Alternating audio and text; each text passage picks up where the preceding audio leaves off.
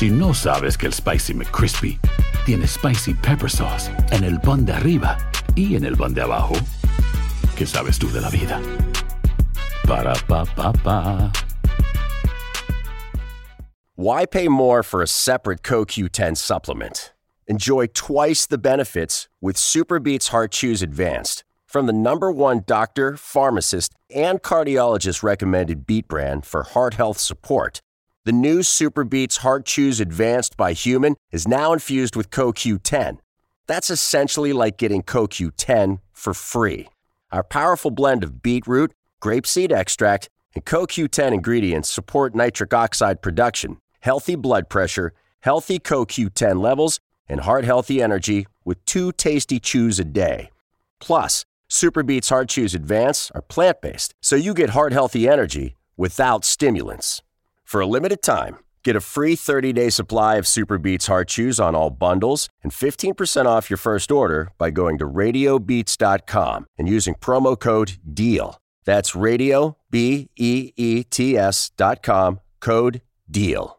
Familia querida de Univisión, aquí Lucero para decirles que no se pueden perder el gallo de oro. Lunes a viernes a las 9 por Univisión. El siguiente podcast es una presentación exclusiva de Euforia On Demand. Tenemos que empezar el programa de hoy hablando de lo que fue el suceso con el que culminó el fin de semana.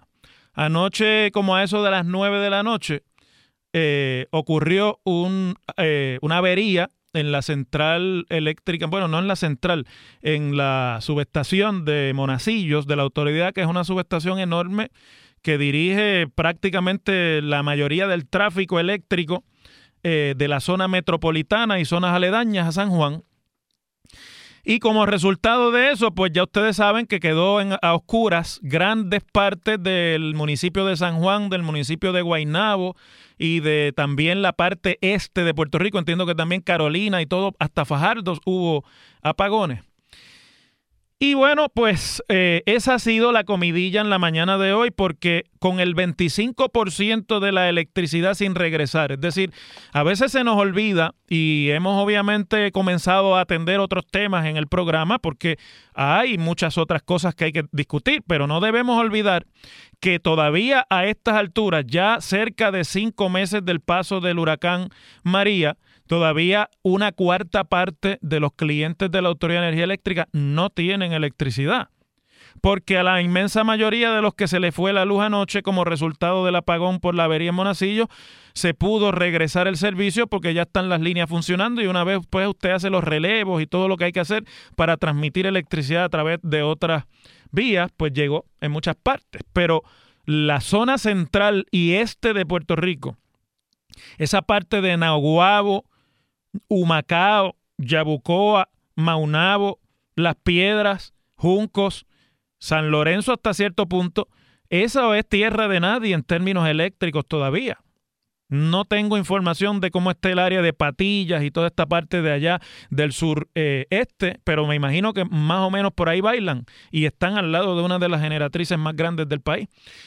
Y no se nos debe olvidar tampoco la cordillera central y todavía algunas partes del oeste de Puerto Rico, donde no hay electricidad. Lo que sucedió anoche, según explicado por el director ejecutivo de la Autoridad de Energía Eléctrica, fue lo siguiente. Dice eh, el ingeniero Justo González, director ejecutivo de la autoridad, dijo que el interruptor que explotó anoche pertenece a la línea 36.200 de hasta de 115.000 voltios que discurre desde el centro de transmisión de Monacillo hasta el centro de transmisión de Juncos y sirve a las subestaciones Villavetina de Río Piedras Cupey, Quebrada Negrito en la zona de Trujillo Alto, es un barrio de Trujillo Alto.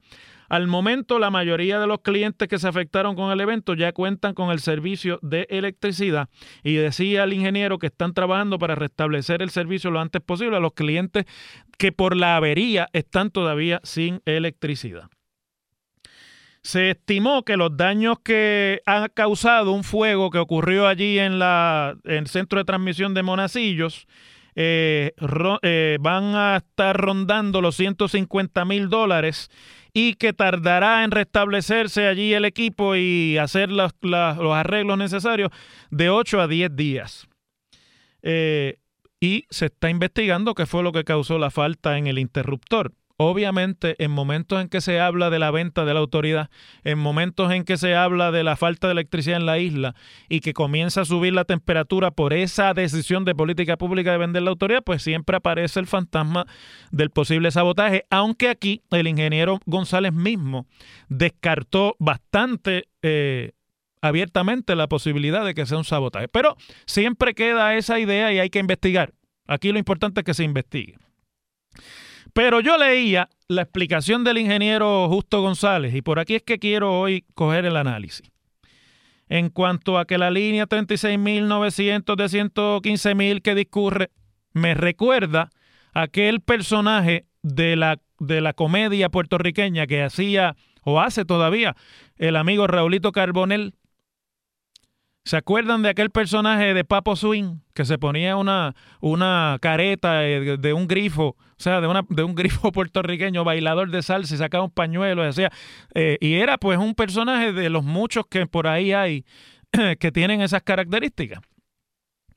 Y a mí nunca se me olvida, porque una de las cosas que me hacía reír a mí de ese personaje de Raulito Carbón el hijo, es que él tenía, cuando le tenía que tirar la labia a alguien, eh, a una mujer para impresionarla o a alguien que tuviera algún tipo de decisión que tenía que ver con él en las manos, le tiraba la, labia de un chorro de incoherencias y decía algo así como la mamoplástica de la ñemística de la qué sé yo qué.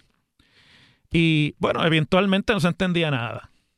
está riendo Pacheco porque todos ustedes los que me están oyendo se acuerdan de ese personaje que yo creo que es uno de los personajes más exitosos de la comedia en los últimos años. No sé si ya se retiró ese personaje, pero era muy, muy, muy cómico.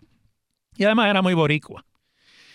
Pues mire, a eso suenan las explicaciones estas de la línea del centro de transmisión de la mamoplástica, de la ñemística, de lo que pasó anoche. Por otro lado, este empleado de la autoridad que se ha convertido en una especie de portavoz más efectivo que la propia autoridad cada vez que estas cosas pasan. A quien yo tuve la oportunidad de conocer hace unos meses atrás, esperando para una entrevista en el programa de televisión del compañero Rubén Sánchez, que se llama Jorge Bracero. Además de dar la explicación del 36.200 y el, del interruptor 36.210 y toda la mamoplástica del año mística, pues dijo lo que hay que decir. Las cosas que en realidad muy poca gente dentro de la autoridad eh, desconocen. Todo el mundo sabe qué es lo que está pasando allí. Lo que pasa es que hay que tener cierto candor y cierta libertad de propósito y conciencia para atreverse a decirlo públicamente.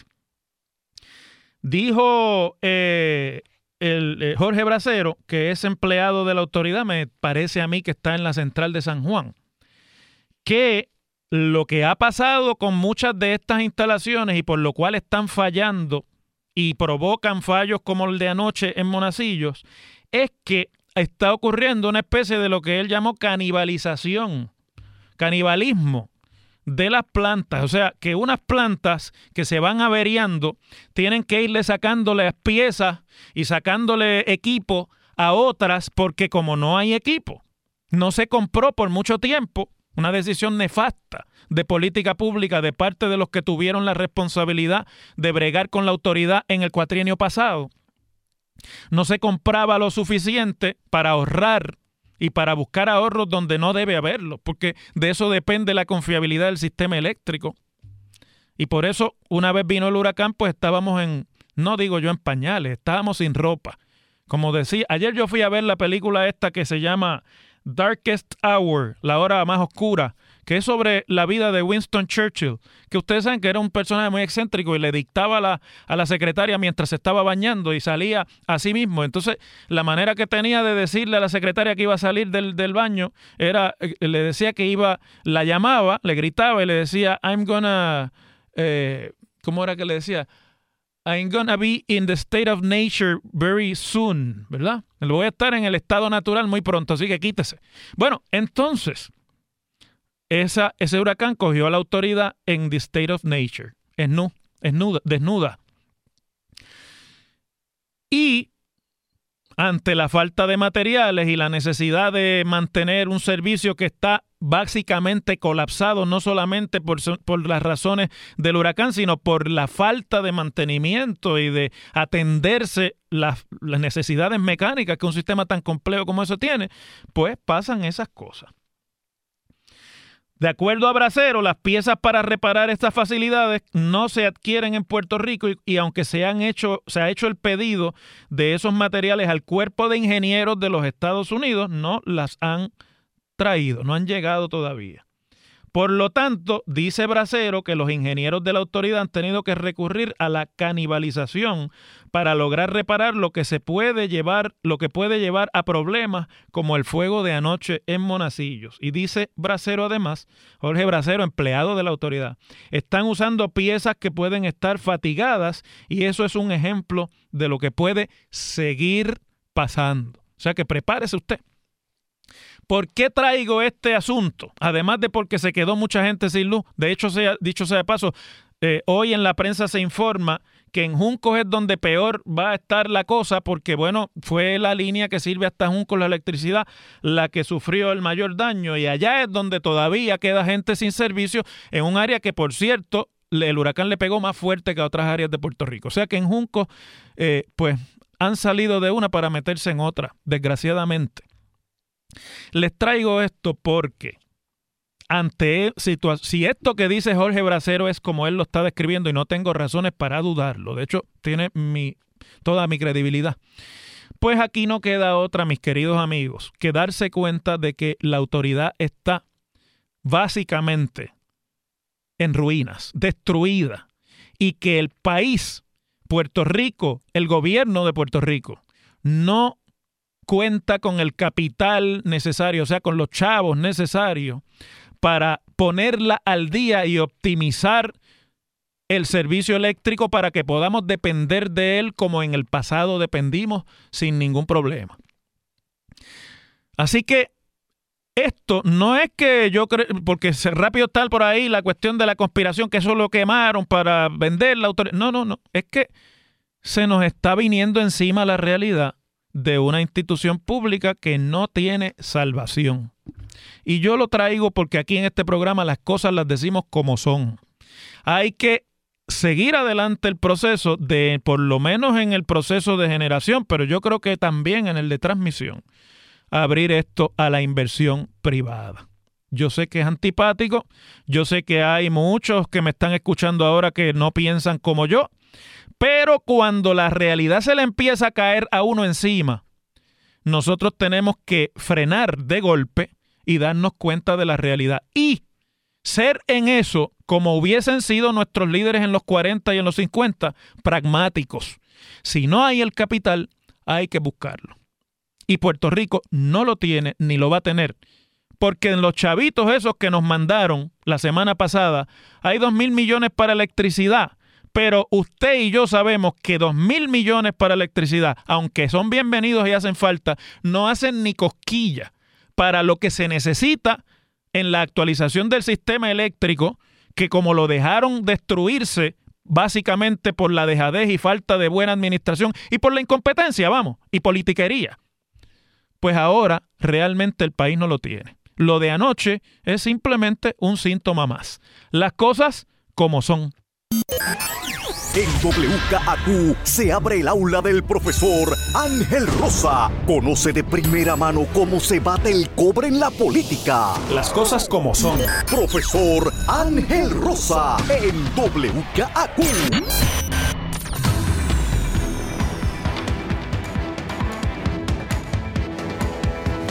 Bueno, se vence el plazo esta tarde a las 6 de la tarde para que el gobierno de Puerto Rico entregue los planes fiscales revisados después de la mala experiencia con los tres planes sometidos ante la Junta de Supervisión Fiscal. Lo hemos discutido aquí en términos de qué fue lo que dijo la Junta ampliamente y la Junta le dio prácticamente dos semanas al gobierno para, para devolverlo con los ajustes y con la información que la Junta entendía que debía tener aquel plan que no tenía especialmente los planes de la Autoridad de Energía Eléctrica y de la Autoridad de Acueductos y Alcantarillados. Pero en, el caso más grave aquí, el más importante es el plan fiscal del gobierno central, porque de ese van a depender las decisiones sobre otras corporaciones. Ya ustedes saben que, por ejemplo, en el caso de acueductos, mucho de lo que se ha podido mantener en funcionamiento en acueductos se hizo descansando en la capacidad del Fondo General del Estado Libre Asociado, o sea, del gobierno central, para decirlo como es de financiar parte de las operaciones de una corporación pública que cobra por sus servicios. Y hoy, pues, eh, dice en los representantes del gobierno, especialmente el, el, representante del gobernador ante la Junta de Supervisión Fiscal, Cristian Sobrino, que van a estar listos y que el nuevo plan es un documento que se va a utilizar como herramienta de responsabilidad y a la luz del nuevo del desarrollo económico para la isla. La Junta de Supervisión Fiscal pidió al gobierno que hoy entregara no más tarde de las 6 de esta tarde los planes revisados y dice el Sobrino que los planes que entregarán seguirán acordes con la política pública del gobernador Ricardo Rosello de proteger los más vulnerables y que ese documento, estoy citándolo, sirva de herramienta de responsabilidad fiscal. Volvemos a la mamoplástica de la ñemística. Esto hay que traducirlo, pero déjenme terminar de darle la información para entonces venir al análisis.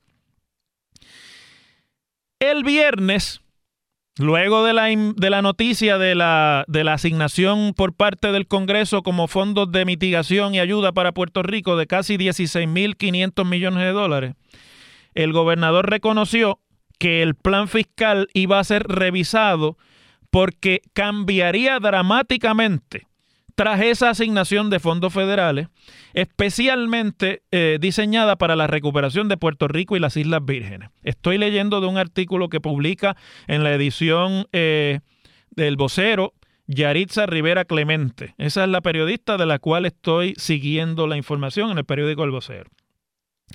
Dijo el gobernador el viernes, ya se están haciendo los cambios en el plan fiscal en el área de Medicaid, que es el programa mediante el cual se paga la, el plan de salud del gobierno de Puerto Rico, que se llama Mi Salud, y que ustedes saben que recibió una asignación en esa, en, entre ese grupo de fondos asignados a Puerto Rico en el presupuesto, en la extensión del presupuesto federal de 4.800 millones, con el atenuante, es decir, con la buena noticia para Puerto Rico y su gobierno que ese dinero se puede utilizar para completamente financiar el costo de Medicaid en Puerto Rico y el gobierno de Puerto Rico no va a tener que parear como había tenido que parear antes fondos estatales para poder eh, acceder a, a este dinero federal. O sea que la totalidad del gasto en salud, por lo menos en mi salud, la va a costear el gobierno federal a través de la asignación de Medicaid a Puerto Rico.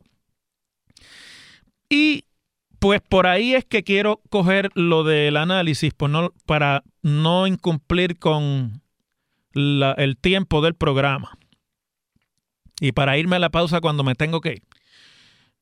Miren, aquí yo creo que hay que tener mucha cautela con esto de los 16.500 millones. Buenas noticias, alivian un poco va a venir un poco de fresquito, ya no va a soplar el calor infernal que soplaba en términos de vientos de malas noticias constantemente para Puerto Rico.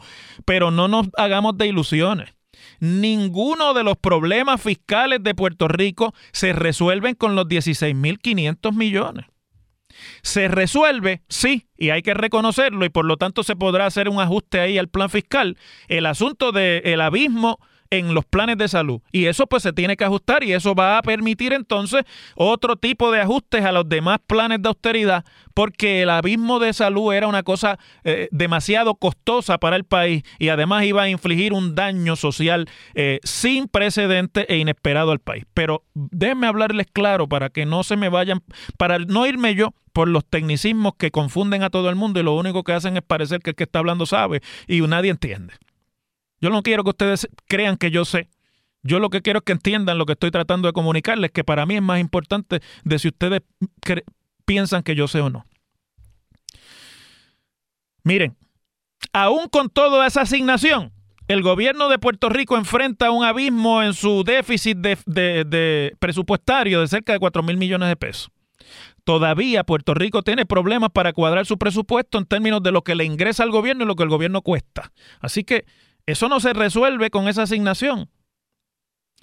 Aún con esa asignación, nosotros tenemos un problema abismal en términos de cómo financiar la Autoridad de Energía Eléctrica, que tiene una deuda de 9 mil y pico de millones de dólares, y dicen los que han hecho el análisis que vale 4 mil, aunque yo creo que eso es un, un cálculo equivocado, porque estamos hablando de un monopolio y nada más que el derecho de monopolio vale un montón de dinero. Pero por ahí van los que hablan de números absolutos.